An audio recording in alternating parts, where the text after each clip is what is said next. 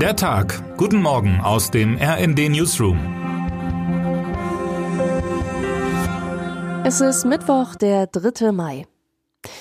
Als ich Journalistin geworden bin, fand ich es besonders aufregend, dass mein Beruf einen Platz im Grundgesetz hat. Artikel 5 gewährleistet zusammen mit der Meinungs-, Rundfunks- und Informations- eben auch die Pressefreiheit. Für meinen Alltag bedeutet das, ich kann meinen Job machen, ohne eingeschränkt zu werden. Ich und meine Kolleginnen und Kollegen sollen uneingeschränkt berichten können, ohne dass uns jemand vorgibt, was und wie wir etwas schreiben. Wir dürfen frei, vielfältig und unabhängig berichten, um die Öffentlichkeit, also Sie, liebe Leserinnen und Leser, zu informieren. Wir dürfen Kommentare schreiben, auch mal unangenehme oder vielleicht kontroverse Meinungen vertreten, ohne dass wir gekündigt werden, im Gefängnis landen oder im schlimmsten Fall unser Leben verlieren. Die Presse ist der Zahnstocher der Nation, hat der italienische Regisseur Roberto Benini einmal so passend gesagt. Das ist eine Selbstverständlichkeit, könnten Sie nun denken. Schließlich ist die Pressefreiheit ein Grundrecht in Demokratien. Doch die Pressefreiheit ist weltweit bedroht, nicht nur in Ländern, in denen es aktuell schlecht um die Menschenrechte bestellt ist, wie zum Beispiel Russland, im Iran oder in China, sondern auch hier in Deutschland. In den vergangenen Jahren ist die Bundesrepublik immer weiter auf der Rangliste der Pressefreiheit nach unten gerutscht. Schon im vergangenen Jahr landete Deutschland nur auf dem 16. Platz von 180.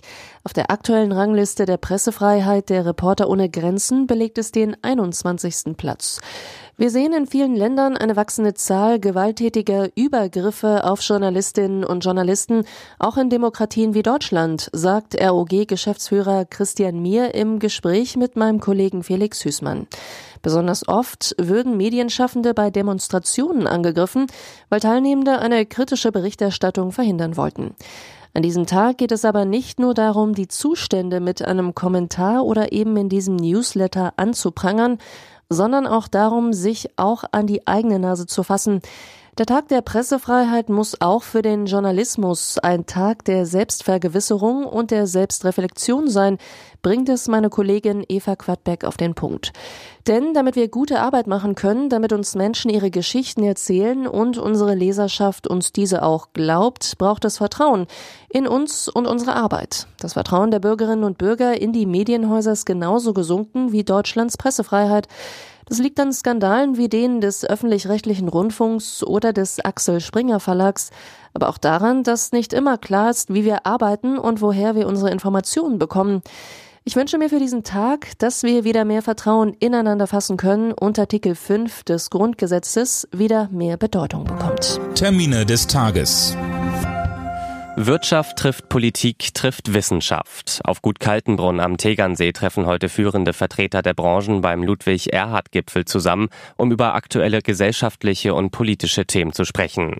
Mit dabei sind unter anderem Bundesfinanzminister Christian Lindner und der SPD-Co-Vorsitzende Lars Klingbeil unter der Schirmherrschaft des bayerischen Ministerpräsidenten Markus Söder.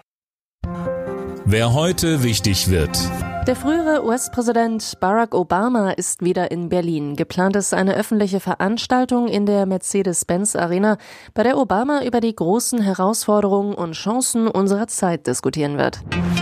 Und jetzt wünschen wir Ihnen einen guten Start in den Tag. Text Lucy Wittenberg, am Mikrofon Alena Tribold und Finn Riebesell. Mit rnd.de, der Webseite des Redaktionsnetzwerks Deutschland, halten wir Sie durchgehend auf dem neuesten Stand. Alle Artikel aus diesem Newsletter finden Sie immer auf rnd.de slash der Tag.